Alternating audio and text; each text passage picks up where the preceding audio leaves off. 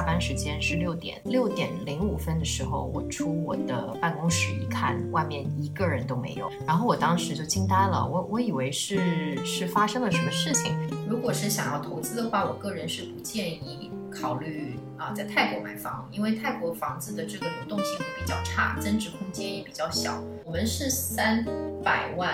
泰铢三点二百万泰铢，所以算下来人民币是七十万左右嘛，两百平七十万。我觉得人一旦在一个城市一直待着，就容易以这个地方的文化习惯和标准去看待其他的地方，然后就忘了这个世界其实很大，有无数人以截然不同的方式在生活着。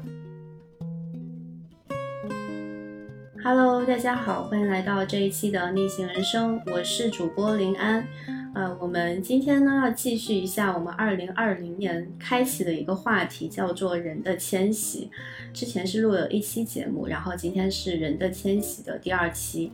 为什么要录这个节目呢？是因为，嗯，在现在的一个全球流动性的这样一个大背景之下，呃，我还挺好奇。不同的人在不同的城市生活，包括他们从一座城市搬到另外一座城市背后的原因是什么？呃，我也相信，随着现在互联网越来越发达，包括交通越来越便利，将来肯定是一个全球流动性的社会。人们可能不会再只局限于在那么两到三座或一两座城市长期的定居，我们更多时候是会进入一个全球大迁徙的时代。在这样一个时代来临之前呢，我们也可以先去跟那些已经有比较。丰富的迁徙经验的朋友们聊一聊，看看他们在不同的城市生活定居的理由是什么。那我们今天请来的嘉宾呢，他是一个在美国国内的北京、上海、泰国的很多城市，还有日本的东京等等这些。城市都有过比较长的一段，要么是学习，要么是定居，要么是工作这样的一些经历。那我们今天的嘉宾，他本身也是一个数字游民，一个不上班很长时间的人，身兼数职。嗯，我们接下来直接让今天的嘉宾小熊出场，跟大家打一个招呼，并介绍一下他自己的丰富的这种迁徙经验吧。Hello，大家好，我是小熊，感谢林安的这个精彩的介绍。呃，我是一个自由职业者，我现在旅居在泰国。呃，我现在主要主要的职业有很多个不同的自由职业，就我自己没有特定的一份呃岗位。呃，我有做数字营销，然后也有做呃数字货币，我自己也有投资一些数字货币，然后也有帮一些区块链的项目做。呃，市场的这个咨询顾问，然后以及呃呃市场的运营等等，呃，我自己也有在做一些平面设计的东西，然后海外的电商啊，然后活动 PR 等等，就是也是一个斜杠青年吧，就做很多事情。呃，那我过去的十年间呢，我从中国呃迁徙到美国，然后在美国主要是游学，游学了一年，然后我又回到中国工作。啊，分别在上海和北京呃工作生活了七年的时间，六七年的时间，然后最后在三年前，我最后呃搬到曼谷，也是因为一个工作机会，然后在呃曼谷工作了一年多之后啊，然后又去各个海岛，然后去。呃，一边旅行一边工作，最后我在今年年初的时候决定在清迈定居，然后现在在清迈这边买了房，然后呃，打算在清迈这边定居下来。你的那个日本那段经历是什么时候的呢？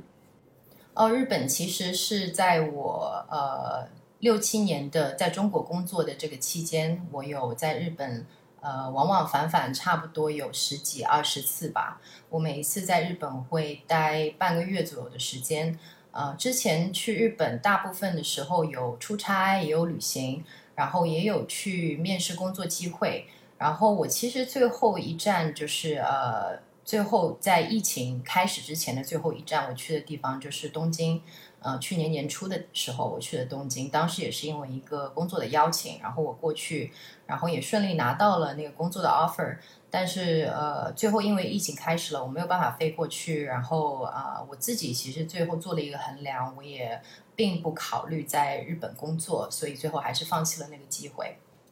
我跟小熊认识也挺好玩的，就是之前是在小红书上，因为我发了一个之前去清迈的时候。采访那边的一个中国人的视频，然后小熊在下面留言了，然后后来就又通过私信加到了微信，然后呃前段时间我有个朋友他对发了一个小红书上的帖子给我，就是嗯有一个小熊的闺蜜写，她和小熊一起在清迈那边呃买了一个房子，然后是两层楼的那种小别墅，还挺好看的。然后我一看，哎，这个不是 前段时间刚刚加上微信的小熊吗？然后就这个过程还挺挺好玩的。然后今天我们也简单聊了一下这个彼此的一些经历，就觉得哎挺适合来去录一期这样的播客《人的迁徙》，所以就有了今天的这样一期播客。那我个人其实也挺好奇，就是你最开始的时候，其实相当于是呃大学毕业之后就直接去美国那边去做交换生游学一年，是吗？对我其实没有毕业，我是大三大三去的美国，然后呃说是游学，其实几乎没有在学校里面待，因为我们当时的交换项目是不算呃不计入这个呃学分的，所以我其实相当于是去拿着奖学金去玩儿吧。所以我在美国，嗯，差不多去了二十个城市，就芝加哥、华盛顿，然后 San Francisco、Los Angeles 这些地方我都去了一遍。美国其实是我去的第一个国家，也是我拿到护照，就是因为要去美国，所以我才第一次拥有了护照这个东西。所以你当时从国内第一次就是出国去美国这边，你当时有什么文化上的冲击吗？其实我没有什么文化冲击，呃，但是在美国的体验对我来说是一个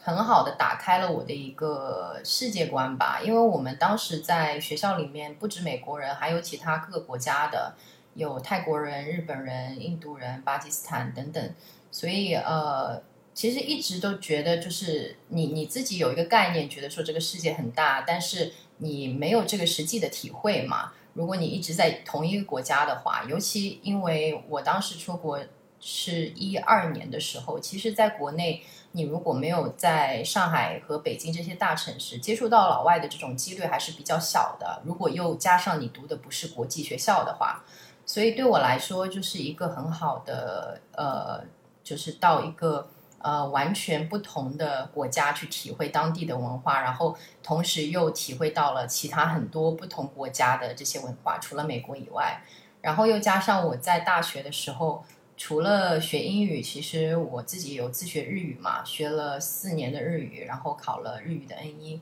但是，呃，我从来都没有跟日本人聊过天，所以我一直都无法验证我自己的日语到底学的怎么样。所以去日呃去美国也是第一次，呃，认识到了日本的朋友，然后跟他们用日语聊天，然后才发现，哎，就是学的还不错，就完全自己学的，然后学的还还可以，还可以沟通这样子。你们当时美国的那个学校是在哪个城市呢？我们当时其实是在比较偏的一个地方，在 West Virginia，然后呃，应该离那个 Pittsburgh 匹兹堡比较近。那按你在美国的那一年，基本上大部分时间都是在这个游览各个城市，是吗？在路上比较多居多。对对对，我们没有在，我没有怎么在学校里面待，很多时候呃，因为假期比较多，学校当时有春假呀，然后又有暑假啊，然后又加上我们很有一些课又不算学分，所以会利用很多的时间就去各个城市去玩这样子。嗯，那你对就是美国就这么多城市里面，你对哪个城市的印象是最好？就曾经让你产生过啊，我以后如果能在这里定居就好了这种想法有吗？有，我自己是很喜欢旧金山的，San Francisco 是我真的很喜欢的一个地方。但是呃，唯一的毛病就是贵，就是呃很美、很干净，然后人都很 nice，然后呃也有很多，就生活也很便利，就是有很多让你觉得呃城市和大自然的一个结合，又很很很完美，然后。像有冲浪的地方，有海边，然后你可能开一两个小时，你又可以去去到可以滑雪的地方，就是它的整个多样性是呃蛮好的。但就像我说的，我觉得美国一个是我觉得经济层面上，我觉得自己没有达到那种可以让我觉得自由的程度，在美国生活。然后另外一个就是文化的层面上，我在美国也有经历过被种族歧视的这样子的事情，所以我并不完全觉得很很安全，就是在美国生活。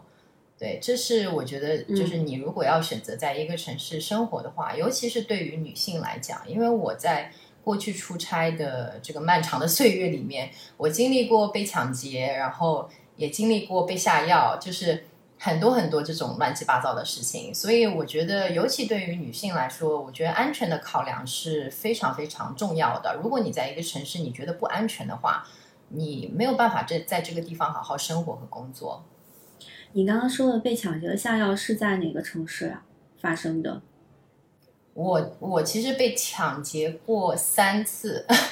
一次在我老家，一次在北京，还有一次在越南。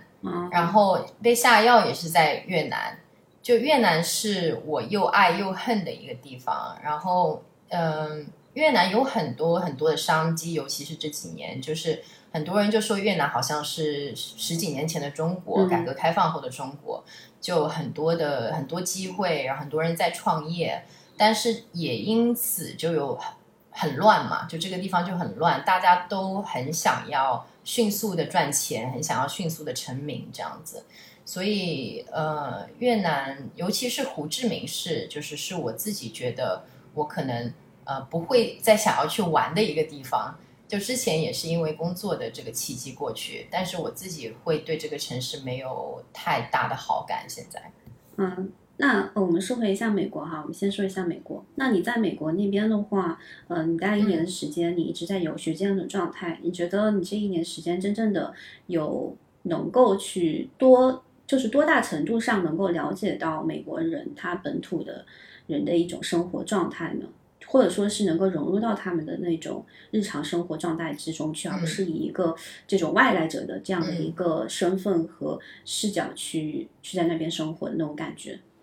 其实我觉得美国的那一年并没有让我很好的融入。其实这个我觉得对于很多的呃美国留学生也好，就是其他国家留学生也好，大家其实普遍都有这样的问题，就是呃中国留学生到了。某个国家，然后还是跟中国的这一群朋友一起玩，就这个是一个呃障碍，就是语言的障碍、文化的障碍等等等等。我自己也有这样的问题，但是呃，我自己当然在一年里面，我还是有很努力的去融入，然后我也交了美国的男朋友，然后也有一些呃朋友跟我走的比较近，女性朋友，呃，但是还是觉得就是说。感觉就是中间就是隔了一层，就确实你呃同一个国家同一个文化的人，就像我们呃比如说我跟你我们俩通了一个电话，然后我就觉得好像跟你虽然没见过面，但是我觉得已经是那种老友的感觉了，对吧？但是呃跟美国人我觉得不太会有这样子的感觉，就是当然也分人，但是大部分就是说。概率上来讲，我不太会有这种状况，说我跟一个美国人聊了一次天，打了个电话，然后我们俩就已经像是朋友了。就确实有很多的这种呃文化和语言的这种障碍。就即使我觉得我的英语已经呃我自我觉得已经很不错了，但是呃有时候的一些梗嘛，你知道的，就一些一些东西你抛出去，他不会懂，你就就会比较失落。对，所以我觉得，而且。读书还是不一样的，读书跟工作是完全不一样。读书你就在这个象牙塔里面，你接触到的，呃，以及就是这些人啊、事啊，大家都还是把你当一个学生看嘛，就是你不会有太多的 challenge。比如说你在工作上，你要去学会跟怎么跟你的同事相处啊，然后怎么跟你的老板汇报啊，就是人际关系会比较复杂。但是你在学生的时候，你可以选择不去跟其他国家的人去过多的接触，或者说。呃，即使你只是跟中国这些朋友在一起，也不会有人来就是为难你，所以这个是完全两种不同的状态。嗯，所以你当时就是要临近回国的时候，你有这种就是留念呀，或者说是觉得哎以后想再重新到美国这边那边去工作，有过这种想法吗？有有，我其实是一直挺想去美国在。呃，尝试就是工作看看，但是现在开始，我的这样的执念会越来越少吧。以前刚回来的时候，我会觉得说，哎，我去那边读书了，但是呃，工作和生活我想要再体验一下，从另外一个角度去看这个国家。嗯，但是这几年下来，因为呃，我前期在上海、北京工作的时候，我有很多去美国和去欧洲国家出差的这些机会，所以其实间接意义上，我也有去那边呃工作，只是没有就是这么长，就是我有参加这些工作的会议，然后我有跟那些人打交道，所以我觉得其实并没有那么的让你觉得说好像呃外国的月亮比较圆那种感觉。就是问题都是类似的，都是普遍的。就是每一家公司是中国公司也好，还是美国也好，就是大家都会面临类似的问题。然后，呃，并不因为说你换一个地方、换了一个国家，这个问题就自然而然会解决。所以，我对于就是呃，在美国工作这个事情，或者说我以前也有过说去大公司工作的这样子的一个执念，会越来越少。就是我会觉得说。并不是呃，非要有一个大公司工作的经验，或者非要有一个美国工作的经验，才证明你好像很很优秀、很了不起。就是我觉得这个是不挂钩的。嗯，哎，所以你当时回国之后是是做什么工作呢？在国内找的？我当时其实也很巧，就我也完全没有找工作。我大学没毕业，我就去一家公司，呃，当时是以实习生的身份嘛。我们当时做的是广告圈里面的一个呃奖项，以及帮呃很多的广告机构做这个 PR，公司本身的这个呃公司形象和公司 PR 这些东西。嗯，那我我其实我应该好像人生到现在我没有发过简历这个东西，就我都是好像机会就来了，然后我就我就抓住了，就这样子。然后我自己也没有特别的呃。有过这个疯狂求职的这个体验，对我大三那一年进了那家公司，然后我一做就做了六年。哦，你在一家公司工作了六年的时间没有跳槽？对，第一家公司。其实我现在觉得也挺神奇的。对对 对，但我后来而且还是在广告行业。对对。我后来去的公司就再也没有这样子的感觉了。就后面去的公司，呃，那家公司之后，我后面换了大概两三家，两三家公司，每一家差不多都是为数不多的一年一年多这样子。所以第一第一份工作对我来说也是比较特别的一个一个事情，就是我当时我们在的公司并不大，所以老板又对我特别信任。所以我被给到很多的机会，然后呃晋升的也很快，就差不多在公司第二年、第三年我就已经管理一个团队了，然后呃可能公老板下面就是我，就是这样子的一个状态。所以就是作为一个新人来讲，我觉得自己被呃比起大公司来讲，就是我在这样的呃这种 size 的公司里面，我被给到了更多的机会，去呃让自己好像觉得自己。做的东西对这个公司是有价值，然后是会去改变一个公司的，对，所以这对我来说是一个很难得的事情。嗯嗯嗯，你第一家公司是在北京还是上海？北京和上海都有办公室，所以也是为什么我当时呃从北京、上海就来回不停的换。对，应该在这个切换的过程当中，也能够对比两个不同城市的这样的一些生活状态也好和工作氛围也好。因为我曾经有一段时间也是。有一年多的时间，也是来回在北京、上海之间来回切换，然后我就能够很明显的感觉到两座城市非常不同的这种，从城市建设到生活氛围，到人，到这个城市的人等等各个方面是截然不同的。后来也是从北京搬到上海这边来，就是定定在上海这边，暂时在这边长期的生活了。所以我也好奇，你当时北京、上海来回切换的时候，你对这两个城市的感受是什么样的呢？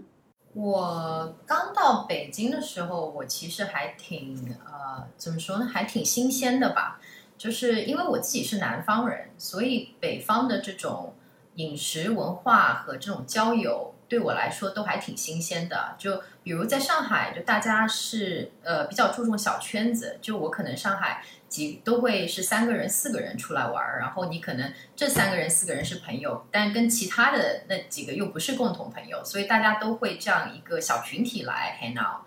但是北方呢，就是在北京的时候，我们经常就是可能一开始是三个人，然后就变六个人，然后就变十几个人，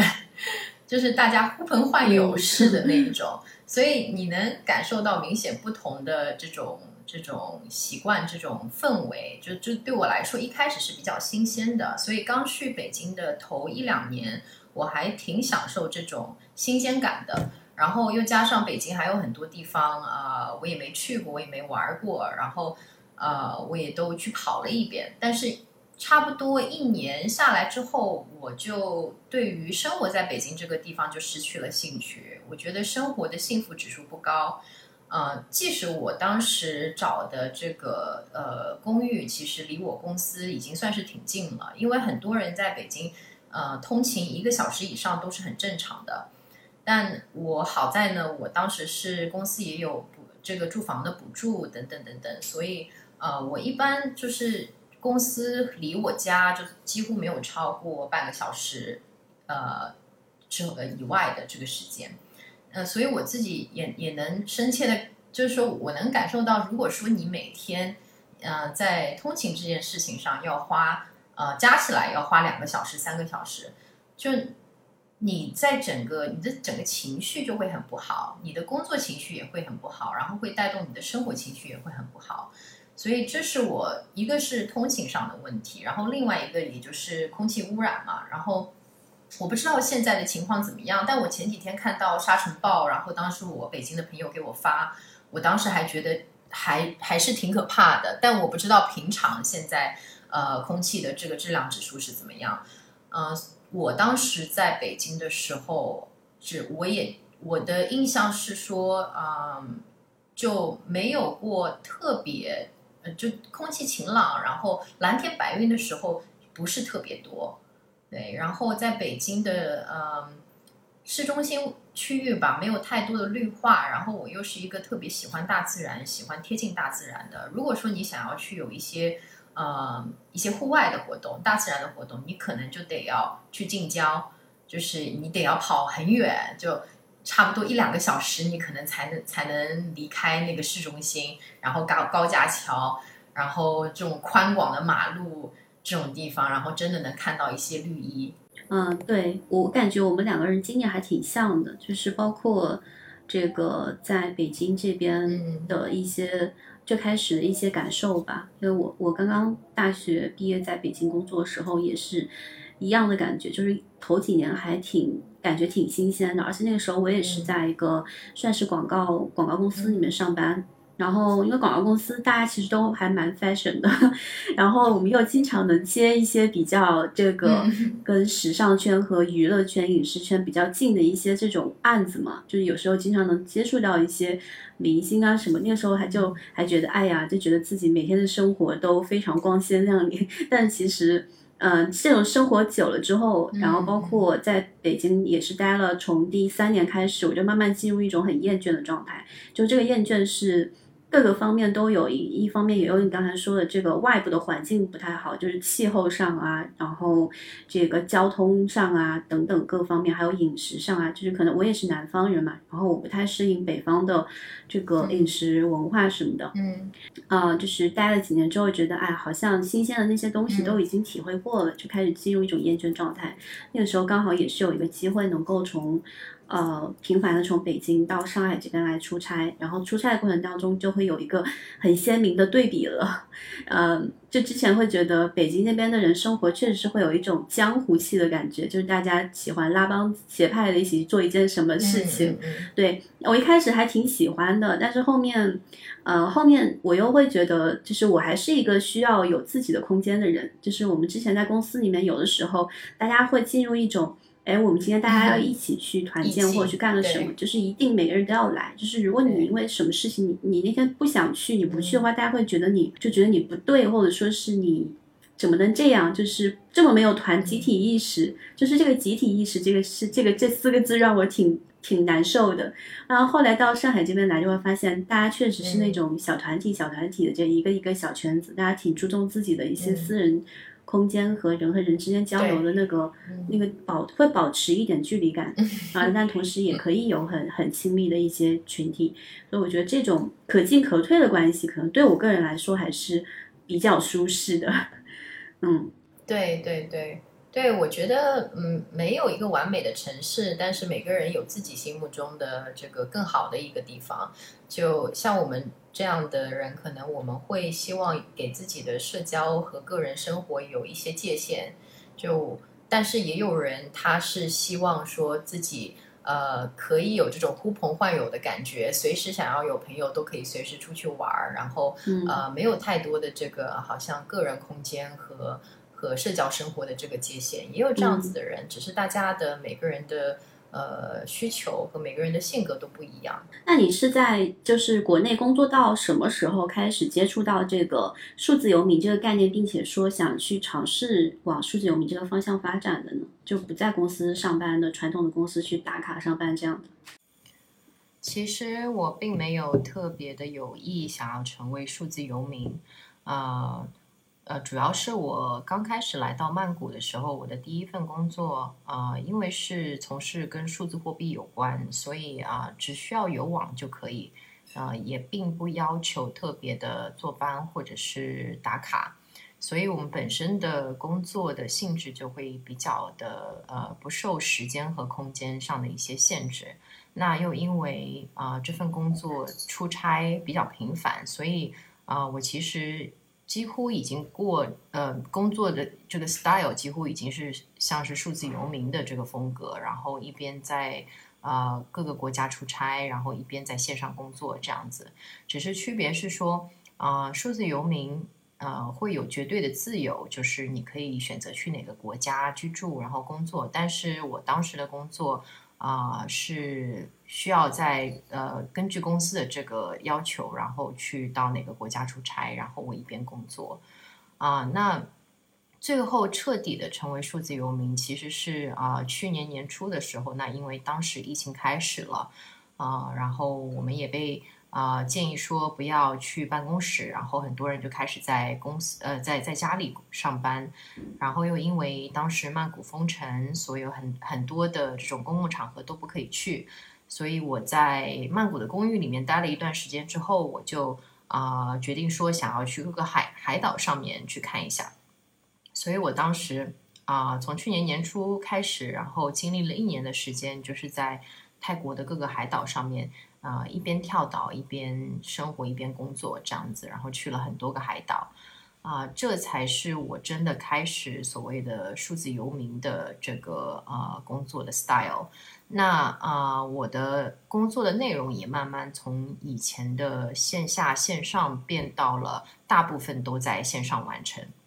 嗯嗯，那你当时在国内是怎么找国外的一些工作的呢？是通过什么渠道找的呢？这可能很多人挺好奇的。啊，其实我当时也通过很多海外的求职的一些网站，然后去找一些工作机会，但是我最后没有，并没有太投简历啊，因为我知道投简历这个事情，呃，就像是大海捞针一样，其实是很难呃被真的好的机会给找到的，所以呃，其实反而我的大部分的呃这种工作机会，我被给到的工作机会，几乎都是透过。啊，身边的人推荐、朋友推荐，然后包括以前公司的老板推荐等等这样的形式拿来的，啊，所以我当时在啊曼谷的这份工作也是因为朋友推荐，然后看到我确实是啊跟在做数字相数字货币相关，然后又想要去海外工作，各方面跟我都比较匹配，所以最后啊拿到了这样一个机会。那其实我当时也有像拿到新加坡那边的工作机会，然后像东京的工作机会我也拿到啊，但是在比较之后啊，因为呃我当时会比较，比如说啊工作的收入、这个工资的收入这部分，以及你在当地的呃物价水平，然后开销等等，那最后算下来的话，虽然新加坡。东京这样的工作机会，工资会是泰国的可能两倍三倍，但是那边的消费水准连泰国的两倍三倍都不止，所以最后其实算下来啊，在泰国是应该说从经济的角度出发是性价比最高的，就是我可以存下更多钱的这样的一个选择。而且从生活质量上讲，也是并不比新加坡和东京这样的大城市差，反而是比这些大城市来讲，生活质量会高很多。那你刚刚去曼谷那边上班就工作的时候，你你的感受是什么样？跟你在国内上班的感觉？因为你前面简单聊了一下，就是你曼谷那家公司其实也并不需要去这种朝九晚五这种必须要去公司坐班的这种形式嘛。那你你可以简单说一下你们当时是什么样一种工作和生活的状态吗？第一年的时候，我刚到泰国工作的时候，我自己印象最深刻的是呃。我当时是第一天入职，然后我们公司的这个下班时间是六点，六点零五分的时候，我出我的办公室一看，外面一个人都没有。然后啊，我记得我们当时的那个公司的那个呃门卫的大爷就拿着钥匙想要来关门了，他正在关空调。然后我当时就惊呆了，我我以为是是发生了什么事情。结果后来才知道，原来大家就是准点下班了。因为这是我可能啊工作那么多年以来，我从来都没有遇到过说是六点下班就六点准时下班，连一分钟都不差的那一种。所以这个是我当时遇到的一个冲击，就是对我来说啊，我那个应该是职场以来人生第一次真的是准点下班。然后我甚至想加班，我都不能加，因为。因为空调已经关了，因为公司里面没有空调。然后像在泰国这种这种天气没有空调，你要在炎热的办公室里面加班，这是不可能的啊。所以就是呃各种客观条上条件上来讲，你都无法加班，这是让我觉得一件很非常神奇的事情。然后我当时的泰国的呃同事跟我描述泰国人下班的这个一系列的动作，特别的好笑。他就说。比如说他们是六点下班嘛，然后他们就会在啊五点四十五分的时候就差不多要开始准备下班了，然后就比如说要开始呃补妆呀，然后啊收拾一下桌子上的东西啊，然后因为一般泰国人他们比较喜欢就是聚餐嘛，然后喜欢一起就是一群人出去玩，工作之后出去玩，所以他们就会在这个时候开始慢慢准备夜场的生活了。然后在五点五十五分的时候，那就差不多已经快起身了，就那个跟那个各个同事开始开始道别，然后六点准时从办公室的门口走出去，就是这么的，就是非常非常的准时，这是我觉得很难以想象的一件事情。那虽然我呃后来也都是跟大家一起下班，但是我回到自己的公寓之后，我还是会做一些自己的工作嘛。所以差不多我可能在公司到做到就是准点下班，然后回到家我会差不多做到七点八点，或者有时候忙的时候更晚一点。但是这种工作节奏、加班节奏可能对。国内的朋友来说，就是已经不算是加班了。我觉得可能大家会认为十点之前，或者有一些那个标准比较呃宽的，可能是午夜之前，大家都不觉得算是加班了。所以我只是加到七点八点，我就已经成为了公司里最勤劳的员工。这是我觉得一件非常有趣的事情。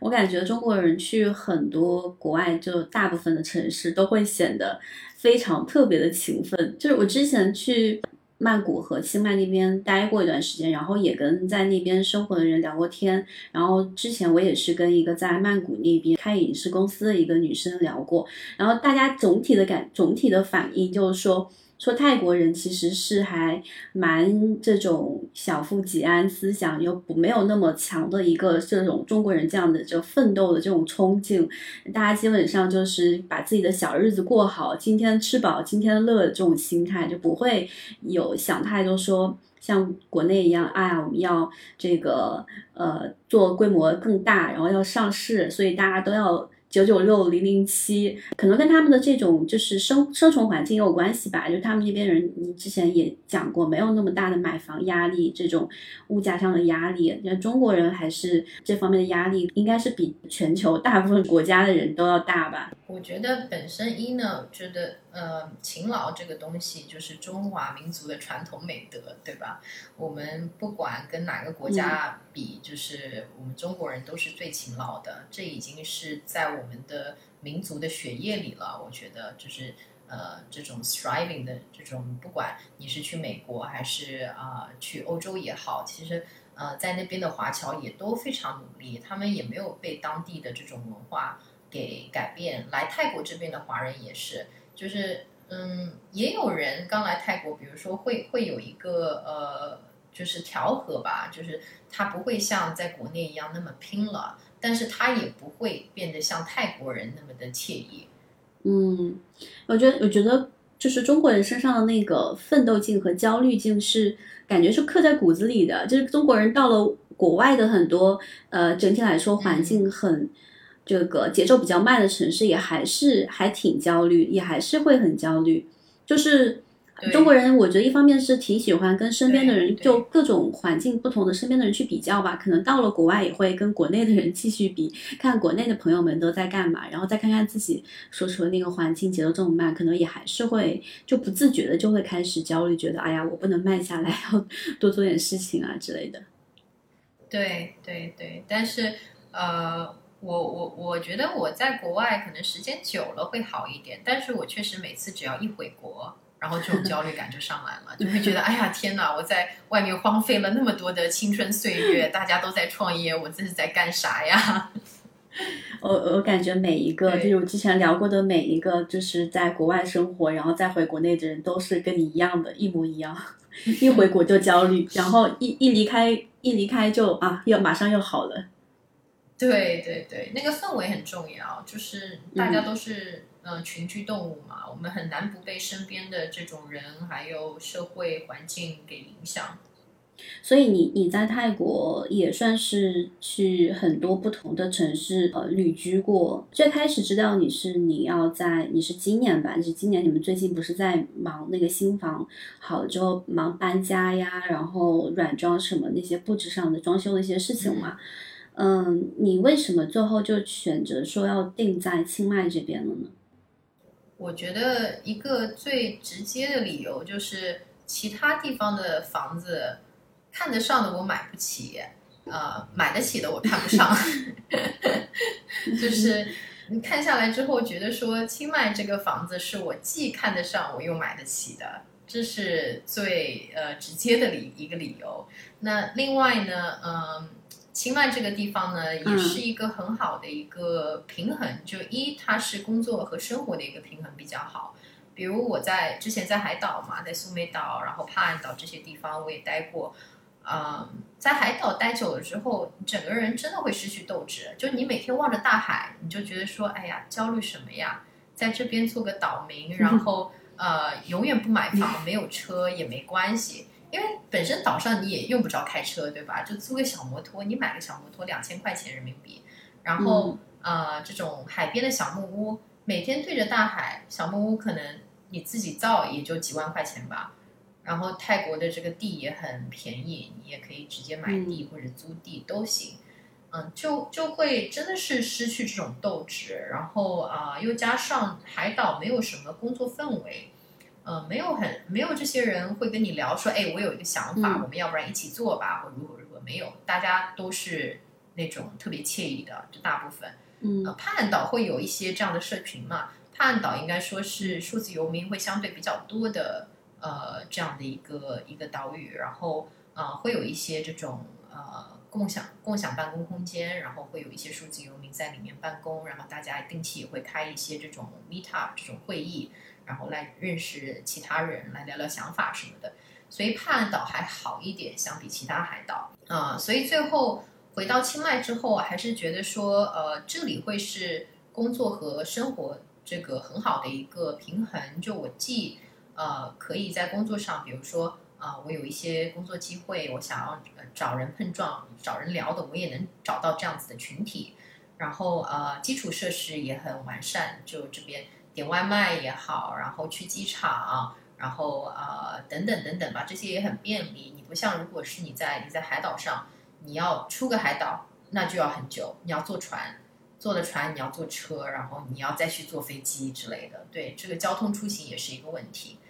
呃，另外一个是我觉得清迈是一个很好的大自然和城市生活的这一个结合。就我自己就是一个比较喜欢户外、喜欢大自然的人，所以啊，比如说我可能啊，我想上个山，然后清迈这边从我家可能骑摩托车骑半个小时、一个小时，我就可以上山了，然后在上山山上去住个两天之类的，啊，这是一个对我来说一个很好的呃平衡我自己的一个一个方式吧。嗯，就是物理距离变做很多事情的物理距离变短之后，人的生这种生活的一个幸福度是会变高的，对吗？就比如说你刚刚举的那个例子，你要如果我们在北京、上海说，哎呀，我们周末想去爬个山，那可能开车要开个两个小时起步吧，一两个小时起步到一个郊区的地方，然后再去爬，那一天下来，其实大半时间都在路上荒废掉了。对。而且我我我们家现在我门口就能看到山景，就那个那个山就不光是你开得开去，就是你从家里就能感受到大自然离你很近。我觉得这个也是很重要的。就比如说我在北京、上海，我真的是只能呃周末的时间，我抽一个时间出来，我才能去到一个把自己置身在这个大自然里面的这个环境。但是在清迈，我我其实。我在家里面转一圈，或者是你一出门，你就能看到山，看到树，就这对你的心情，我觉得是一个一个很好的一个一个东西。那你的在清迈就是买那个房子是跟你闺蜜一起买的嘛？然后我之前也大概了解过外国人在清迈那边买房的一些方式和渠道。呃，今天我们其实也简单聊过，要不跟我们的那个听众们简单还是再普及一下？我觉得有人会对这个感兴趣。因为我们买的这个房子是联排别墅，然后在泰国的话，政策是外国人只能买公寓，不能买房，也不能买土地。那买房和土地的这个呃方式主要有几种，一种是注册公司，呃，一种是你找泰国本地人帮你代持，然后你跟他本地人签一个协议。第三种就是我们现在的这种，是直接跟开发商签一个租赁协议，然后一次签三十年，总计签九十年，九十年之后还可以再继续去更新。所以呃，买别墅这个并不是很难，就主要是看你选择哪个方式嘛，多多少少就是每个方式都有各自的优缺点。嗯，注册公司可能会比较麻烦，然后要交一些每年要交一些年费啊，律师事务所的这些费用啊等等。但是其实呃，我觉得嗯，就是整个比较下来，我觉得买别墅是更加呃划算的，就更加的有优势。嗯，因为对于我对于我来说，我觉得买公寓，你在曼谷买一个公寓和在其他地方买一个公寓没有多大的区别。然后我在曼谷那边，我也有买过一个公寓，但那个公寓可能它的这个尺寸大小就跟我现在清迈家的这个停车场差不多大。然后我我我就无法理解，就把那么多钱花在这么小的一个地方上，除了说呃你真的很想要在这个大城市，比如说在曼谷、在上海、北京，你想要在这个地方呃生活下来，你对这个城市有很强的执念。然后呃，除此之外，我觉得对我来说没有特别强的理由说一定要花那么多钱去买一个公寓，我不如去租一个好一点的房子，然后自己去改造这个房子也好过于去买拥有一个这样小小的公寓。对，所以呃，清迈这边是我们看下来觉得说呃最适合定居以及呃性价比最高的这么一个地方，然后呃。但我建议，就是有想要买房的这个听众，大家呃，首先要分析一下自己想要在泰国买房的这个动因是什么，是投资还是自己居住？因为我们是呃，完全是考虑自己拿来居住的，就投资这方面并没有太多的考量，几乎是没有的。如果是想要投资的话，我个人是不建议考虑啊，在泰国买房，因为泰国房子的这个流动性会比较差，增值空间也比较小，尤其是呃这几年现在因为疫情的影响嘛，嗯，这边旅游业也很差，所以你呃买了之后你也租不出去，也没有办法做民宿，所以如果说你是自己真的想要来泰国生活啊，或者是你你可能比较有钱哈。我不知道，就是呃，你想买个房子，嗯然后可能一年来住个几个月，那也行。对，你们那个房子，我那天看那个照片，就跟泰国大部分的那种房子还挺不一样的，确实还挺日式的，就不是那么泰式，就然后很清新的那种感觉，是两层楼嘛，然后你们装修内部装修的风格也挺。哦，三层楼啊，啊，那我记错了。内部装修的那种风格也是偏这种日式极简的那种感觉。这种整体来说是多少平来着？是两两百平是吗？对，差不多两百平。我们这个风格确实是我们、嗯我们呃想要买这个房的其中一个原因之一。呃，因为我们在清迈看了一圈之后，像这样子的风格的房子也很少，就这种极简的日式的风格有很多，就像你说的，像这种泰式的木屋啊，这种木质结构的房子、别墅，或者是做成像是欧美欧美这种田园式之类的哈。所以我觉得可能不嗯太符合我们现在年轻人大部分的审美。我们现在大部分年轻人还是比较喜欢简约、干净，然后对，就是日式的这样子的风格会更加招人喜欢。嗯，然后你们那个房子均价是多多少一平多少买下来的？一平我没算，我们是三百万泰铢，三点二百万泰铢，所以算下来人民币是七十万左右嘛，可以可以直接算一下，两百平七十万。就是七十万在在北京、上海能买个啥呀？我的天呐！厕所对呀、就是之前我去泰国那边，我自己也看过，嗯，清迈啊、曼谷啊，他们那边的一些房价什么，曼谷可曼谷可能还这几年已经涨，往上涨了很多，还挺贵的。然后因为有有几年就特别热，很多中国人去那边把房价给炒起来了嘛，买房什么的。清迈相对来说，我感觉买的人还中买的，泰国的房子和榴莲都是中国炒起来的。就我记得我之前有个，我很喜欢吃榴莲嘛，我之前刚来泰国的时候我就经常买，然后我泰国朋友就跟我说，榴莲是被你们炒贵的。他说以前我们买榴莲很便宜，然后现在我吃榴莲我都要嗯思考一下才能买。所以泰国人是不是在某种程度上也也挺抱怨中国人的？就去了那么多，把他们的物价都抬高了。还好，就他们还没有，其实这也是我很深的一个感受哈。就比如说其他有一些国家，他们会有这样的排华的情绪，因为他们觉得中国人抢了他们的工作机会，抢了他们的这个商机。嗯但是、呃泰国人，我觉得是我觉得见了那么多的不同的国家人里面，他们对这方面是没有太大的这种这种呃负面的情绪的。对他们可能一没有没有过多的去、媒体没有过多的去渲染哈，我觉得有些国家媒体也会去渲染，就说啊中国人抢了资源如何如何，然后会会往这个方向去引导。但是泰国这边呃媒体没有去做这样的引导，然后民众也大家也没有这样子的抱怨，所以几乎我在这里从来都没有感、嗯感觉到有任何排华的情绪，甚至他们可能还很喜欢中国人，因为觉得中国人来这里花钱，你知道吗？花很多钱，然后 呃带给他们很多的这个经济的收入。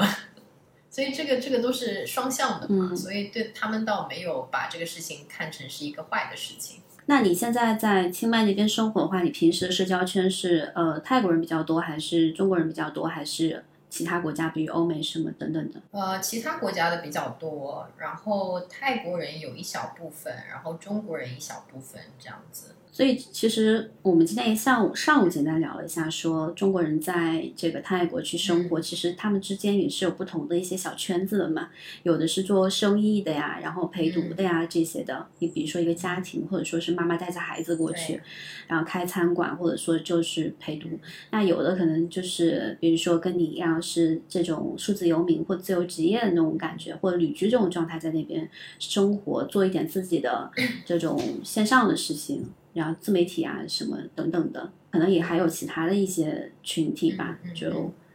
还还挺挺多元的。对，这边大部分呃分成几类嘛，就是做生意的那一类，然后呃还有就是陪读的一类，然后像我这样子自由职业的一类，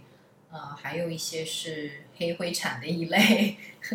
呃嗯，嗯还有我还还有一批人就是 gay 同性恋，在泰国也挺多的。对，嗯因为他们可能觉得在泰国的嗯包容度更高，然后呃，这也是一个群体，嗯然后还有就是做房产的，在这边做房产的也挺多的，对，因为房产指的是就在泰国本地卖房子吗？还是说给中国人卖泰国的房子 对，就总给给中国人卖泰国的房子，就是做中国人的房产中介，啊？对，这部分人也挺多啊的。啊，对，但现在不好做了。就我也有挺多做房产的朋友，他们呃，在两三年前吧，两年前就那个时候，确实是突然就掀起了一股泰国的买房热，然后那个时候他们嗯每一年就可以赚很多的提成。就特别是疫情之后吧，就嗯，我之前上次去泰国的时候，有有几个他们在泰国那边，要么就是买了房子，要么就是就是自己租了房子，然后做民宿的这种嘛。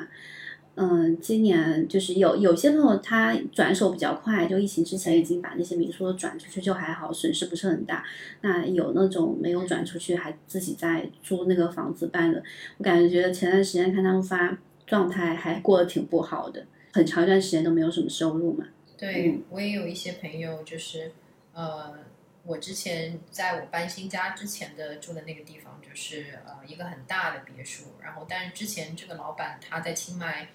差不多租了有七八套民宿吧，然后到最后就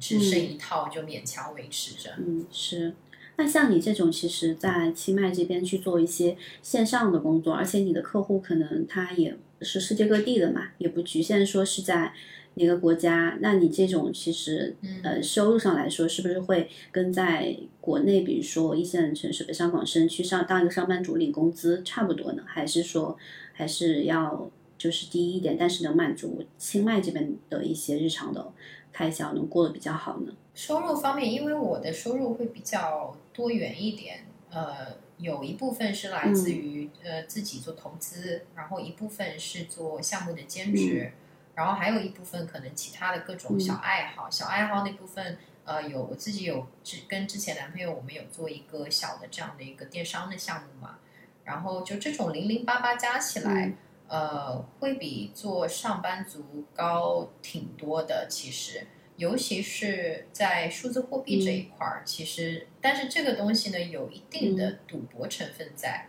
所以我并不建议大家，嗯，去盲目的去做投资，嗯，在数字这货币这一块嗯也有很大的运气成分。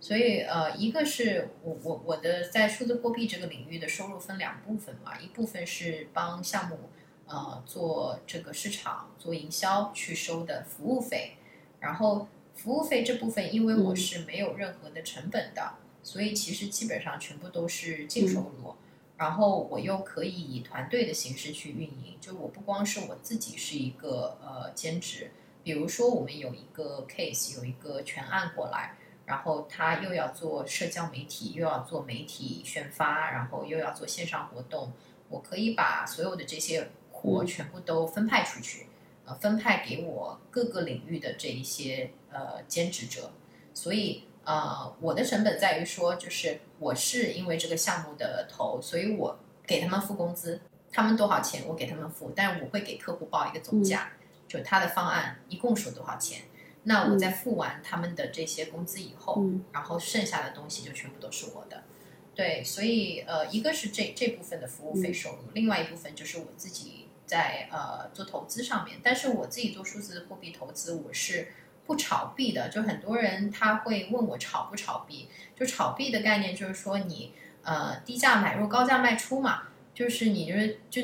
就是一种短期的交易。但是我自己个人来讲，我不太去做短期的交易，因为我觉得这个东西很好消费时间，你每天都要去盯盘，然后你要你要经常去看很多内部消息如何如何的，我觉得很伤神，而且没有什么价值感。对我来讲，这个东西就是投机倒把，就是跟你做股票是一样的。嗯，你在上面你因为运气赚了钱。呃，当然有一定的 有一定的这个这个分析的成分在了，因为有些人会说啊，比如说这个项目有一些利好的消息，它的币会上涨，然后你可以相继的做一些动作，你可以呃，你可以买多一点，卖少一点，如何如何。但是我自己不希望在这方面花太多的时间，因为我觉得在这方面的上的价值成长来讲，对我对我来说并没有太多。对，所以我的买币的策略是我可能只会买这种呃主流的一些币，比特币之类的，然后我也不会去做短期的交易，我只会一直持有。然后可能比如说我在两万美金的时候买了比特币，然后它一直涨涨涨，最高的时候可能涨到六万多美金，那对我来说这已经足够了，这个收益已经足够了。嗯，所以你其实主要大头的收入来源，一部分就是你接的那些项目，第二部分就是你自己在数字货币上这这这上面的一些投资，其他就是零零散散的一些小小收入了。对对，其实我的爱好、喜欢做的事情的收入是最少的。嗯，你有什么爱好、喜欢做的事情？你平时工作之余要会做的？我差不多呃，我每周的生活是这样子的，就我有一半的时间，我基本上都是在运动。呃，我有在上网球课，然后上瑜伽课，然后我之前又去考潜水呀，考自由潜水啊，水肺潜水啊，乱七八糟的。呃，所以我现在差不多一周里面可能呃有四天，至少四天。四个半天，我都是在运动，然后剩下的时间，呃，比如说有一些我有呃画画，我喜欢画画，拿 iPad，主要是拿 iPad 画，然后呃玩机车，我很喜欢骑那个重型机车，然后还有一些其他乱七八糟的事儿，然后最近也因为房子的事情，每天也是反正焦头烂额，然后各种房子装修的事儿，呃。对，还还挺那个的。嗯，我感觉喜欢这种运动和户外和大自然的人，就特别适合在这个清迈那边生活，因为基本上都能满足大部分的一些需求嘛。对，这里很适合。就比如说网球这个事情，就拿着网球事情举例。嗯，我之前在国内的时候，我大学的时候有学过网球，但是后来为什么不继续了呢？因为在上海和北京，一很贵。就网球是一个精英运动，你想要上网球课，你可能一节课就得好几百，然后你还得请教练，还得场地租赁费如何如何，然后呃加上你如果工作又很忙，你要嗯去网球场又要通勤，这个东西就是很消耗你的时间和精力。但在清迈一节网球课三百泰铢，包含教练，包含场场地，就是真不是一个精英运动。然后瑜伽也是，我上一节瑜伽课一百五十泰铢，所以就这个是就是你你能实现这个事情，就是你能实现你有很多的爱好，但是你又不用花特别多的时间和金钱在维系这个爱好上面，就是你能够享受到数字游民的地理套利，对对，赚着可能说是收入是，比如说发达国家的一个普通上班族的。收入或者甚至更高，但是你在泰国清迈那边的消费水平，就是物价又比较低的这样一个地理套利的优势。对，我觉得这个可能也是很多人做数字游民就是吸引他们的一个点吧，能真正的是有更多时间和这个用更少的钱去享受生活。而不是说像国内的一线城市里面的很多上班族一样，每天都是为了工作上的事情，这个就是占满了自己每天八小时甚至八小时以上的时间，就没有多余的精力去想别的事情了，就更不要说什么享受生活呀。然后在可能周末的时候去放松一下，也也都是要花钱的。就不管你是要去大部分的娱乐活动。就都是要花钱，但是如果要想去这种户外的话，又很远，这真的是鲜明的对比。这也是对，这也是我觉得国内出行的一个一个一个问题。就我我之前在国内，每次我回国的时候，我们去哪里玩，吃喝玩乐，然后旅行，我我一直都在喊这个怎么那么贵，那个怎么那么贵，就是所有的东西对我来说都好贵。买一个咖啡四十块钱，三十多块钱。啊，我就觉得天哪，你们在这是怎么生活的呀？但是呢，嗯，就是对于以前的人来说呢，你比如说你你在选择在上海、北京生活，那你的收入高，所以你的支出也高，就大对对大家来说这是一个合理的一件事情，好像。但是现在既然比如说像我们这群人，你有了地理上的自由之后，你就会觉得说。我明明可以不在一个高收入、呃高高消费的这么一个城市生活，我为什么要在这选择在这里生活呢？我为什么不去找一个呃物价水平更低的地方，然后同样可以满足我的这些这些生活的需求的地方。我觉得国内目前有这个数字游民这个理念的这样的一群人，还整体来说还是还是挺小众的。然后大家整体来说的一个学历背景，包括这个受教育程度背景，包括这种语言的一个。比如说英语的能力等等这些东西，还是有，我觉得是有一定门槛和要求。包括你做的这个工作本身，它首先就要要求这个人是呃不依赖于线下去获取收入的嘛，他只要是有网络就可以获取收入。所以它其实整体叠加起来，我觉得门槛还是挺高的。就很多人的工作可能是没有办法满足这些条件，所以就哪怕有些人很向往，但是短期内就是还是没有办法。去过这种游民化的生活，再加上一些思想观念上的一些转变吧，就可能还有就是身边的人的反对啊，或者他自己意识里里面会觉得，哎呀，这样会不会不稳定啊？等等等等，综合起来，我觉得中国人以及亚洲人普遍对于稳定性的这个要求比较高，嗯，会比较不敢冒着失业的这个风险去。嗯，做一个努力，说实现自己理想的这种工作状态，因为你想要做一个自由职业者或者数字游民，一开始你确实有一段时间你会没有工资的，就没有工资，对很多人来说，他可能是一个很害怕的事情，对吧？你每个月没有固定收入，那很多人可能他有房租要缴，然后有房贷如何如何，他的可能收入来源一断，他就呃会面临很多财务的这些危机。所以，呃，确实是要是要有一定门槛的。你你要一一你要有财务上你要做好准备。就比如说你有一点存款了，然后你可以可能你设想自己最坏的打算是，OK，我这三个月、几个月、两个月我就没有任何收入，我就把自己的这个呃生意给 set up 起来，然后呃后面我再慢慢开始有一些收入。你要把这个前期的准备的这个时间，嗯，缓冲期给做好，然后还有。更多的，我觉得还是心理上的、心理上的一个准备，就是你真的要有这样子的勇气去跨出那一步。然后，呃，很多人他会，嗯，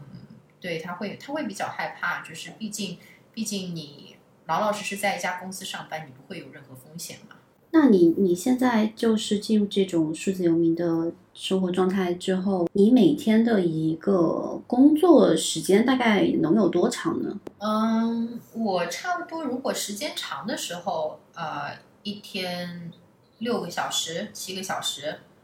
短的时候，我可能一天就一个小时、两个小时这样子。对，我的工作时间是很不定的，一是看呃我手上有没有项目。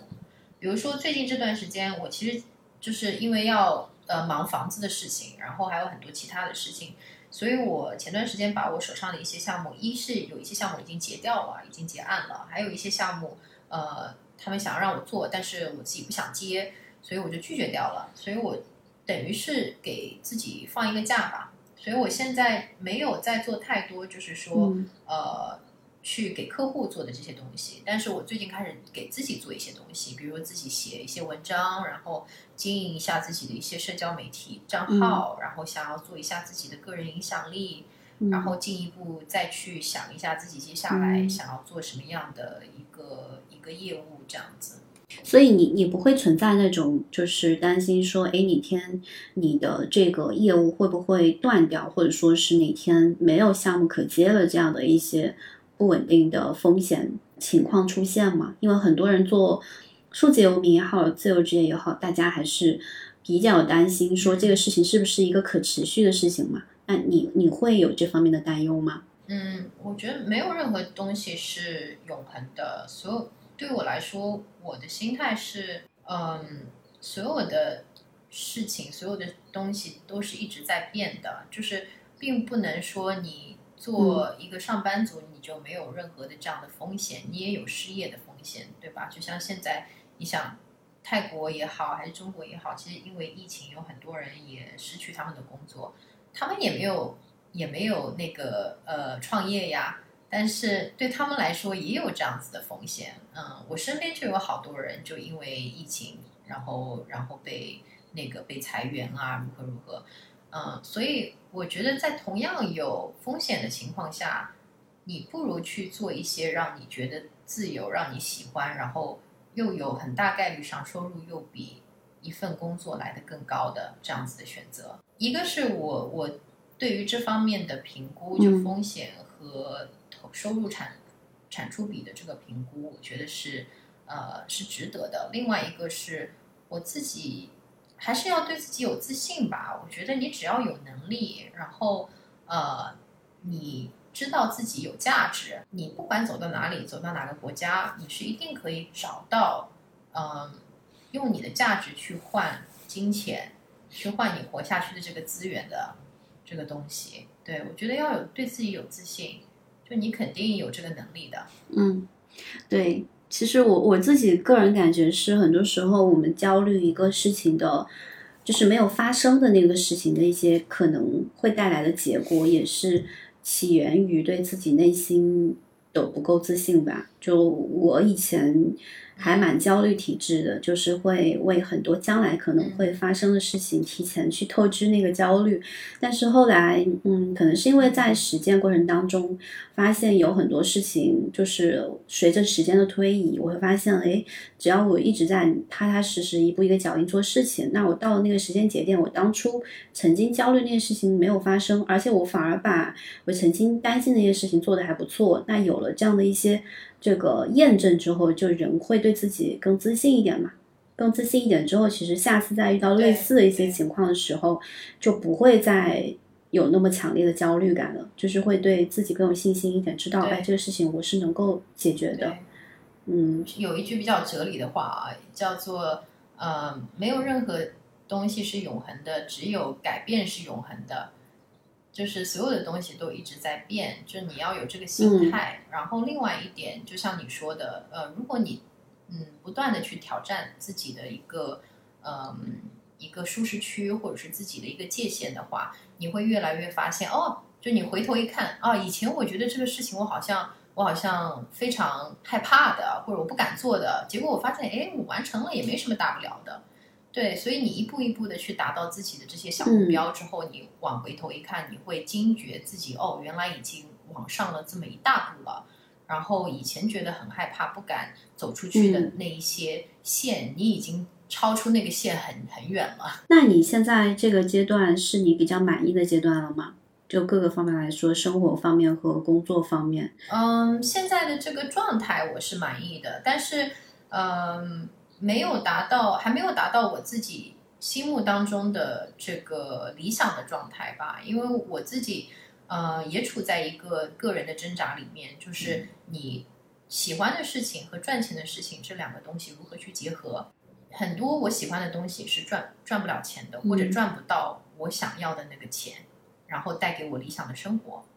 对，然后也许这个事情未来可以，但是你要花很长的时间。比如说，我喜欢呃潜水也好，网球也好，这些东西我知道的。就是我这辈子打网球，我也不可能打成世界冠军，或者说我靠打网球的这个收入来呃买买房或如何如何。就是呃，这是我自己的一个挣扎的点，就是我怎么把这两者事情给结合起来，然后嗯，可以让我说，比如我我不喜欢。做炒币的事情，我不喜欢做这种投机倒把的事情，我可以彻底不做，我就 fuck it，我就觉得啊，这个钱我不要了，就我就只做我喜欢的事情。就哪天我有这个 fuck it 的资本，嗯嗯，这是我觉得我自己还需要努力的。嗯，你这个点可能也是很多人都会焦虑或者说是挣扎的点吧。其实我觉得它也是一个围城啊，就是有些人会觉得做自己喜喜欢的事情和擅长的事情是同一件事情，有些人会觉得啊是一个很很幸运的。但是对于一些真正把这个曾经喜欢的事情变成自己赚钱的事情和擅长的事情之后，可能又也会慢慢丧失一点乐趣。我之前采访过一些也是朋友吧，这个业余的兴趣爱好特别丰富，喜欢刺青啊、纹身啊、潜水啊等等。后来真的是把这些变成自己的职业了，然后也靠它赚钱了。但做一段时间又会发现说，哎，自己好像就是并不又没有那么就是喜欢想把它当成一个终身事业去发展的那种感觉，就是会慢慢的揭开曾经喜欢的外面那一层表面上好看的纸，发现啊，可能这个这个东西它它不是一个长持久的事情，对，就各有各的利弊吧。是是，我也会有这样的感觉，所以我我觉得我们这代人，或者说我自己个人来讲，很难去找到让我可以托付一生的这样的激情和呃爱好，或者我想要去追逐的这样的一个一个一个理想，我想要做的一件事，就像日本人的这种匠人精神哈，三十年呃，就为了做好这一锅米饭，就。我没有这样子，我到目前我还没有找到说哦，有一份职业，有一件事情，我可以接下来所有的人生，我就做这个事情，我都不会后悔的。我确实没有这样的感觉，然后我也自己一直在想，说是我还没找到呢，还是说我永远都不会找到？对，所以嗯，但我觉得不用为此焦虑，说好像呃，人就必须要有一个唯一的呃理想，或者说。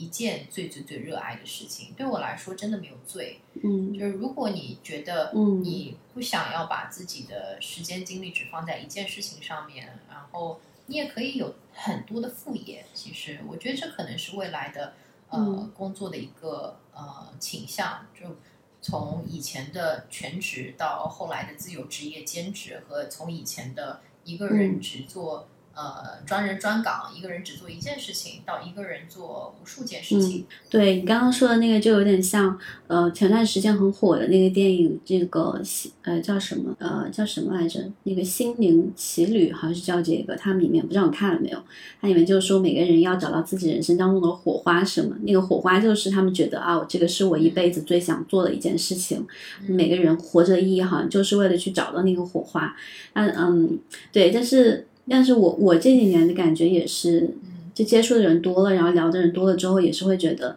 其实没有那个什么最擅长要一辈一辈子都要去做的那件事情。我觉得就是不断的去人生的不同阶段去尝试一些不同的新的一些事情，然后去尝试不同的一些挑战。我觉得也是一种。就很好玩的一种生活方式吧，然后，嗯，也并不是说就比那些一辈子做一件的那种匠人精神的那种人生就要差一点。就是这个事情自己想开了，其实就也就还好，放下放下那个执念。对，我觉得这个世界需要全才，也需要专才。就如果这个世界变成每个人都是专才，每个人只做一件事儿，那也会很无聊、很可怕吧？我觉得。嗯。对，因为你刚刚说到日本嘛，我就想到你之前也是经常往返日本去工作啊什么的。就是日本这个国家，嗯，我觉得 也是有非常鲜明的特特色的。刚毕业那段时间就还蛮喜欢日本，然后也是每年只要是有机会都要去日本那边去待一段时间旅行啊，或者说是旅居什么之类的，去的挺频繁的。然后，但是真正的，嗯，就是越了解这个国家，我会越发现，可能如果你真的让我去那边去定居啊、生活啊，我可能还是会不适应。我可能还觉得啊，可能中国还是好一点，因为日本社会整体来说还是一个很压抑传统的一个东方型的这种这种社会，并且比中国很多时候是比中国只会更压抑，而不会 就是有过之而不及的那种感觉。你知道你的感受是什么样的？对对，我觉得日本现在比起中国，就还是一个缠脚的老太太。说实话，就是还没有彻底从那个缠脚的状态解放出来。嗯，我之前我记得我去年去大阪嘛，参加了一个开发者大会，嗯，然后呃，我在走在。大阪街上，因为我就是还是在日本，我也穿的像是泰国的那种热带风情，你知道吧？就呃比较性感啊。然后因为我大腿上有纹身，然后又露着我的纹身啊。然后我还抽烟，然后就引来了无数人的这种侧目。就有一句话叫做“我我抽烟，我纹身，但我是个好女孩儿”。但是在日本，你只要鞠躬没有达到九十度，你就不是个好女孩。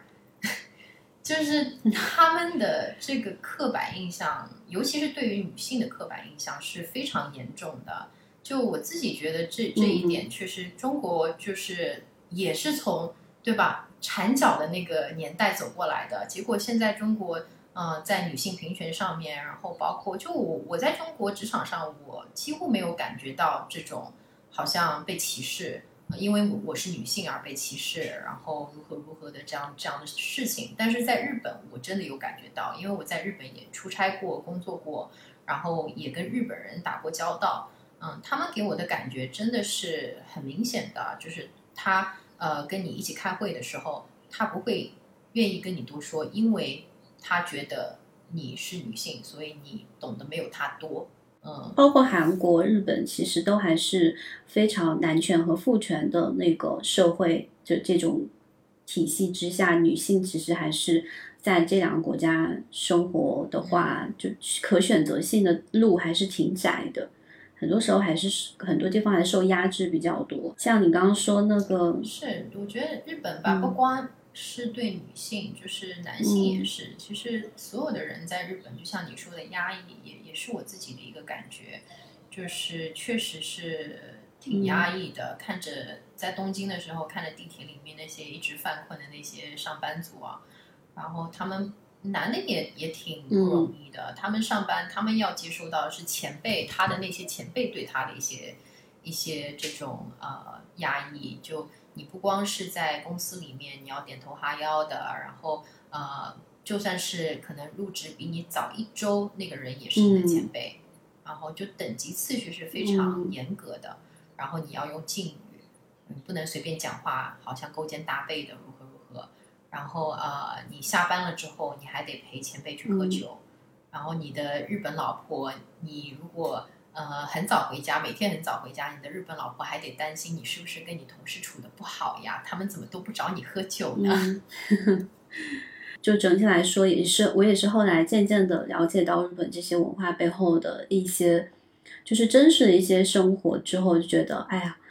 如果真的让我在那样的社会里面去长期的去生活，可能也不会适应。但是我觉得，如果只是把它当做一个，呃，游学或者说旅游，或者说看看风景这样这样的一个地方，还是挺好的。那另外，它那边的生活的一个舒适度整体来说还是挺好的，服务业也服就是服务业的态度也非常的好，把你服务就是舒舒服服的，然后。呃，路上你走到哪儿都是干干净净的，赏心悦目。就是作为这样一个身份，我觉得还是 OK。但是如果是作为他们社会的一份子，确实，可能很多人还是适应不了这种生活方式。你作为一个外国游客，他们是对你很友好的。就是，嗯，我之前去日本的时候，我有时候还得假装自己日语不太好，因为我跟他们讲日语，如果讲的很好。他会挑挑我的刺，你知道吗？他会觉得说，呃啊，你你日语很好嘛，你为什么不跟我讲敬语？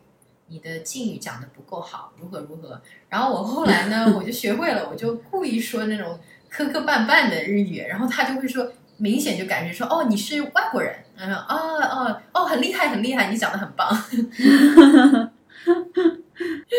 挺有意思的，对，嗯。所以，那你在这么多城市都生活、工作过一段时间之后，你现在觉得清迈它会是你将来想长长远去定居的地方？你将来会考虑再去其他的地方继续迁徙或换转换一下你的路线吗？其实我自己最理想的是，嗯，不是永远定居在一个城市。我自己最理想的状态是，可能双城记或者三城记。因为我在一个地方久了之后，我容易产生感官上的疲劳。然后另外一个呢，就是我觉得人一旦在一个城市一直待着，就容易以这个地方的文化习惯和标准去看待其他的地方，然后就忘了这个世界其实很大，有无数人以截然不同的方式在生活着。有一个有一个词叫做 reverse cultural shock，就逆文化冲击嘛。就我之前有一次啊回国，然后在上海坐地铁，我我刚要坐下去的那一刹那，我就被一位阿姨的屁股给撅走了，然后差点摔在地上。然后如果说我没有在上海生活过，嗯，我肯定会对这个事情非常的震惊和不理解。但是因为我在上海生活过，所以我很快就会又会让自己适应这种这种习惯，就会觉得啊，这没什么大不了，这是上是上海地铁文化嘛，对吧？所以，呃，我觉得这是呃每个人去呃让你更加对这个不同的文化的接纳、宽容和理解，可以加深。如果你选择在不同的地方，嗯，去这么来回的，呃，双层的、三三层这样子的方式去生活的话，所以我自己是不想要一直只在一个地方一直定居下去的。就是你可能将来清迈是一个你的落脚点。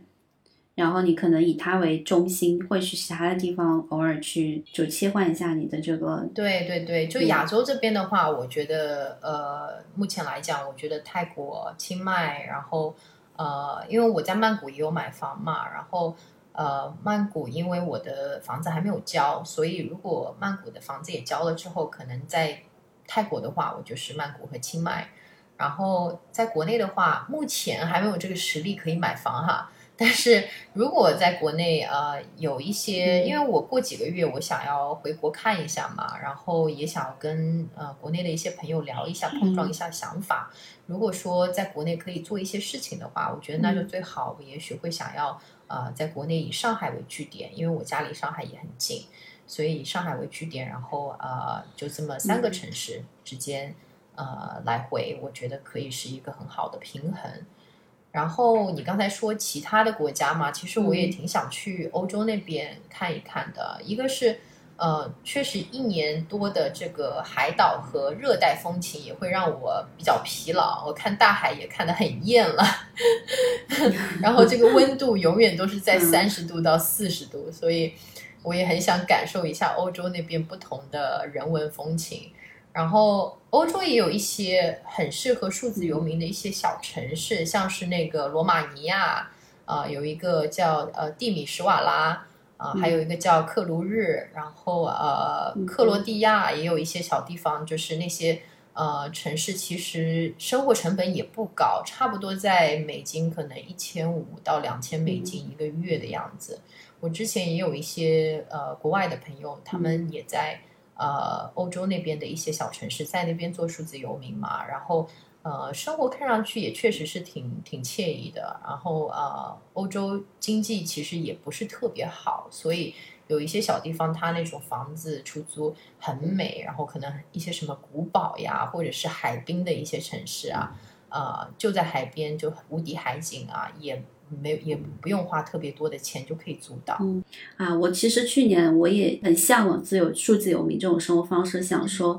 二零二零年吧，要去几个不同的地方尝试一下旅居的，结果疫情就来了，然后。国门都出不了的那种状态，就感觉这一年憋得挺难受的。然后国内的很多人就开始在国这个，就是有一些数字游民都回国了嘛，大家就开始在国内不同的一些城市，可能也会找一个风景比较好，然后也不是那么旅游旅游目的地的这种地方去工作去生活，然后价格就是物价也会比较低嘛。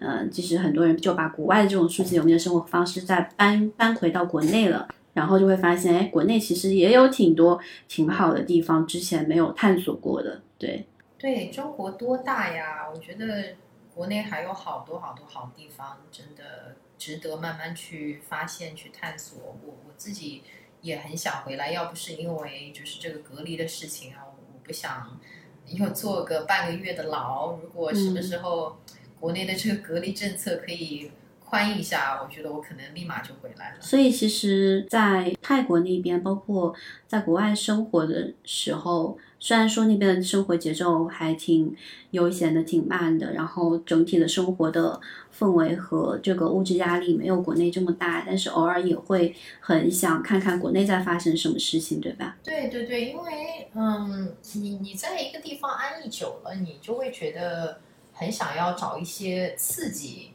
一些能够让你觉得很兴奋的事情，嗯，就国内经常大家会有这种打鸡血的状态嘛。然后人如果一段时间你没有被打鸡血的话，你你也会慢慢对生活好像失去了一点热情。嗯，就如果你的呃生活好像一直都是这样子的平线，对吧？没有高也没有低，那对你来说其实真的是会有一个有一有一个疲乏的疲乏期。嗯。嗯，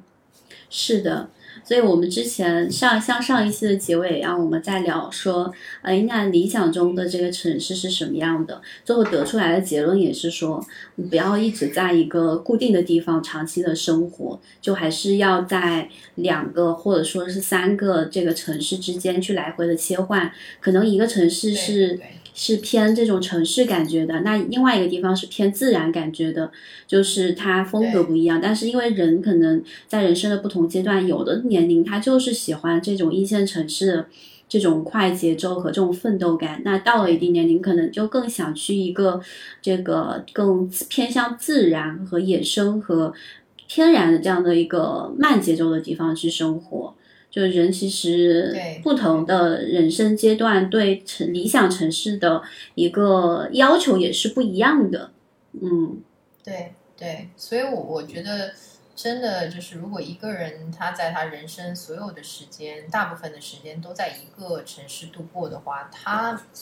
某种意义上是被困在了那个城市。就是我我。真不觉得他是从内心出发选择只生活在这个城市的，他一定是有哪些原因让他不得不就是一直待在这个地方。所以我觉得，当自己啊还有选择权，然后还有这个勇气，然后啊就是有有这个可能性的时候，要尽量的去踏出那一步，然后呃不然的话，我觉得会变得越来越难以去做出这样子的选择。每次跟你们这是这种数字游民去聊天的时候，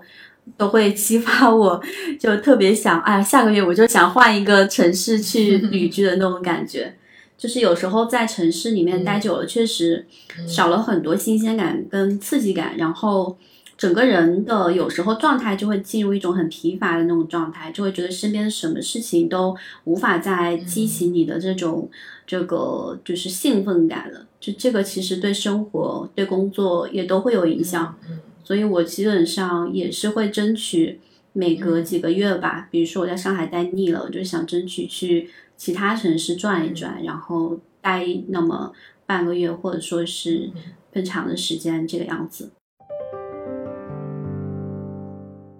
我们今天时间其实也差不多哈，我最后想问一个问题，就是因为你平时生活中的圈子，包括你在海外的时间比较多，那你身边接触的这个外国朋友也比较多，那他们这个群体里面，对于比如说现在比较有这种上升趋势的自由职业啊、数字游民啊这种流动式的工作和生活方式是怎么去看待的呢？呃，我觉得，因为我在泰国这边认识的老外大部分都是自由职业者嘛，所以呃，感觉这个状态就，嗯，对他们或者是对我感觉都是挺普遍的。然后在这样子的环境下，如果我自己是一个上班族的话，我觉得可能根本也没办法跟他们玩到一起，因为他们的这种状态就是说走就走。就比如现在空，就清迈这边空气不太好嘛，然后呃会有一群人就直接买机票就飞呃各个海岛了，就对他们来说这个非常的平常，但是对于本地的泰国人来讲，呃确实是上班族居多的，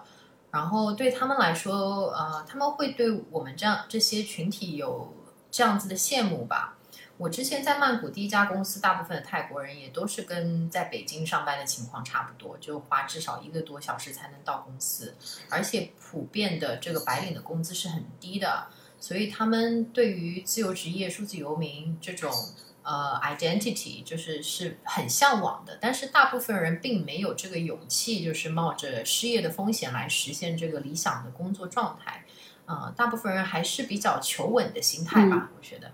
对，所以其实，嗯，像国外的，特别是欧美那边国家的人，他们对于自由职业、数字游民其实还是挺习以为常的，这样的一种生活工作模式了。很多人都在实践。对对，欧美这些地方，因为数字游民，呃，这个概念提出的比较早嘛，呃，也因为特别是在这个 programmer 就呃程序员的这个群体里面。主要是，比如说是做做软件开发呀，然后或者是他自己呃自己做自己的软件开发项目的，做网站之类之类的。就这些人的群体里面，他们很早就开始，呃，就在数字游民这个概念还没出来之前，他们早就已经在实践数字游民的这样子的一个一个呃嗯。行动了，所以他们他对他们来说已经是习以为常了，他们甚至不会标榜自己说、嗯哦我是个数字游民，但现在开始确实会有很多人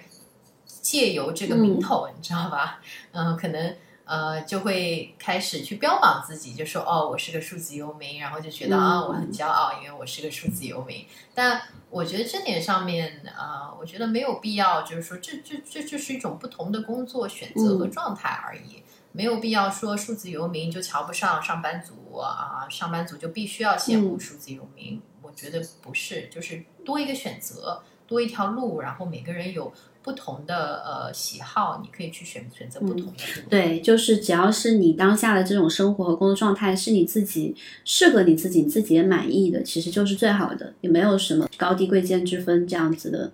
或者说什么这个鄙视链什么这些存在。对嗯对对，而且我觉得呃，就是你如果就是清楚的知道哦，我是一个求稳的一个人，嗯我不想要冒这个风险，我比较喜欢呃制度健全如何如何。你如果知道清清楚知道自己是这样一个人的话，你不要强求自己，就是说啊，我看到。呃，我看到这个小红书上有谁谁谁哦，他的这个生活状态好洒脱，我也想要那样。但是你要知道的是，你要有取，嗯，就有舍嘛，对吧？你要成为那样的状态，你要舍的就是你的安稳性，你要去给出一些风险的，呃，让出一些风险来。所以，如果你不愿意给出这些风险和不稳定性的话，那你就还是选择现在的这个这个位置嗯会比较合适。嗯，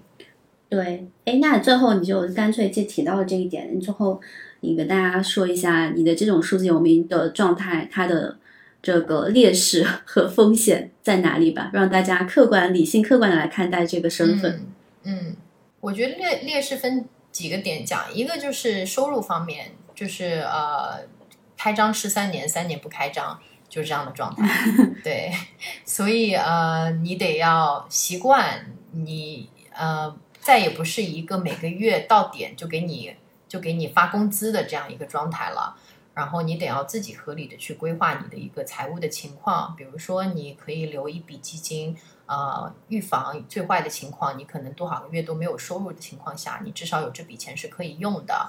然后另外一个就是说，心态上的改变对我来说是最最重要的。就你不再是一个员工，也我们国内现在好像很流行社畜，对吧？你不再是社畜了，就是你是你自己的老板。然后，就算有一些我认识的这个数字游民，他也许还在公司里上班，但他只是公司不要求坐班嘛，他可以在线上办公。嗯嗯，就算是这种情况，他也是没有什么老板和同事在他旁边一起跟他工作的，就是你得要自己去管理自己的工作日程，然后几点工作到几点，然后大部分都是 KPI 值，没有就是说啊、你一天做满八小时就可以了。然后上班可以摸鱼，然后然后那个看个剧什么的，就没有这种情况。大家都是追求结果，追求效率。然后你要很好的去合理安排自己的呃工作时间，然后效率，然后呃最后达成那个结果。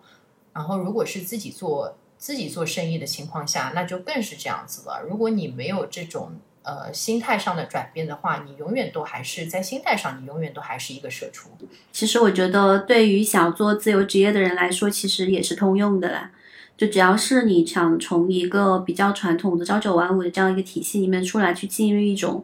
比较这个新的一种生活方式和工作方式，那它有这个好的一面、自由的一面，那背面可能这个就是很多人看不到的那些不不稳定啊，然后包括心态上的一些。焦虑感啊，等等等等，就是还有就是自我管理的失控啊，这些都是，呃，如果就是贸然的去进行这个身份的转化，都会去面临的一些将来会存在的隐患和风险吧。嗯。嗯，好，那我们对，还有一个就是说，就是学习这一点，我觉得可能补充一下吧。就还有一点就是自我学习这一点，我觉得这个呃，是你作为一个自由职业者来讲是不能懈怠的。就以前我我觉得自己在公司上班或如何，特别是你在加班很多的嗯情况下，我对于自我学习和成长这一点看的没有那么重要。然后你会觉得自己每天呃去应付上班的那一些东西，你已经精疲力尽了。然后你已经不会想要再去呃提升自己，去学一个新的东西或如何。但是呃，我觉得在做自由职业者之后，你会更加的深切的感悟到，如果你不学习的话，嗯，就你没有办法去很好的去呃继续维持你的这个理想的工作状态，因为你在一家公司里面做员工，其实我觉得这个对于你的成长的要求并不是很高，就你也许可以不用呃一直成长，但你还是可以保住你的工作。就是其实也另一方面也是危机感，就是这种危机感会迫使我们不断的去学一些新的东西，不断的去跟就是更新迭代自己目前的一个配置，基本配置，不然也是会很担心说被比如说一些在公司里面上班的人给抛下，或者说是被其他的一些呃同行这这个超越啊，等等等等的。啊，我们今天也聊了非常非常多，就聊到了，既聊到了不同的一些国家和城市他们的一个生活居住的体验，也聊了很多关于数字游民啊、自由职业啊这种生活方式它的一些利与弊。那听我们本期播客的朋友们呢，听完之后如果对小熊感兴趣，或者说对我们今天聊的话题感兴趣，都非常欢迎你们在节目下方给我们留言。呃，目前逆行人生可以搜索的渠道有在小宇宙 APP、喜马拉雅、网易云音乐，还有苹果 Podcast 等这些泛播客平台搜索“逆行人生”都可以关注到我的节目。我们今天的节目差不多就到这里了，希望将来有机会能够等到疫情过去之后吧，有机会能够到。清迈这边能够面基，我也想再去一次清迈。好，我的客房给你好的留着。嗯，好，那我们今天先这样喽，拜拜。谢谢，拜拜，谢谢大家，拜拜。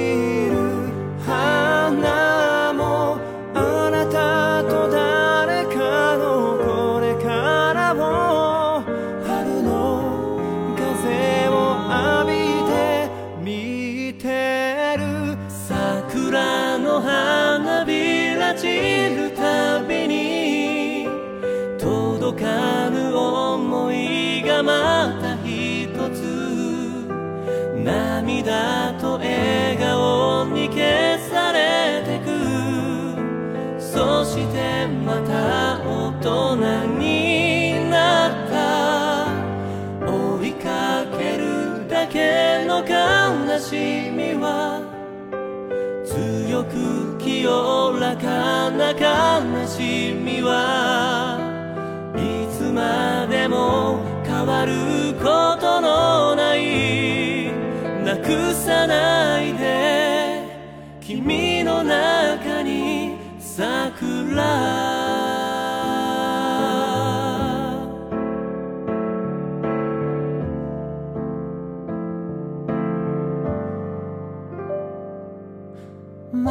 の中見かけた君は寂しげに。人混みに紛れてた。あの頃の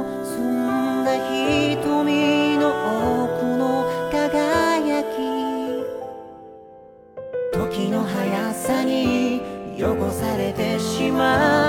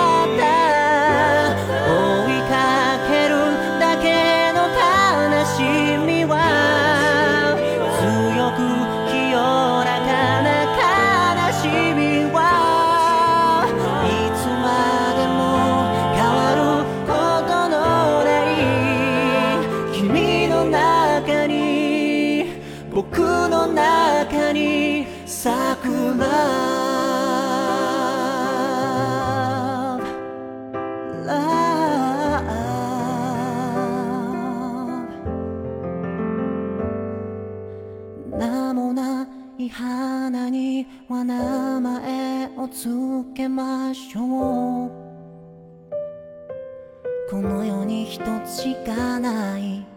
冬の寒さに打ちひしがれないように。誰かの声でまた起き上がれ。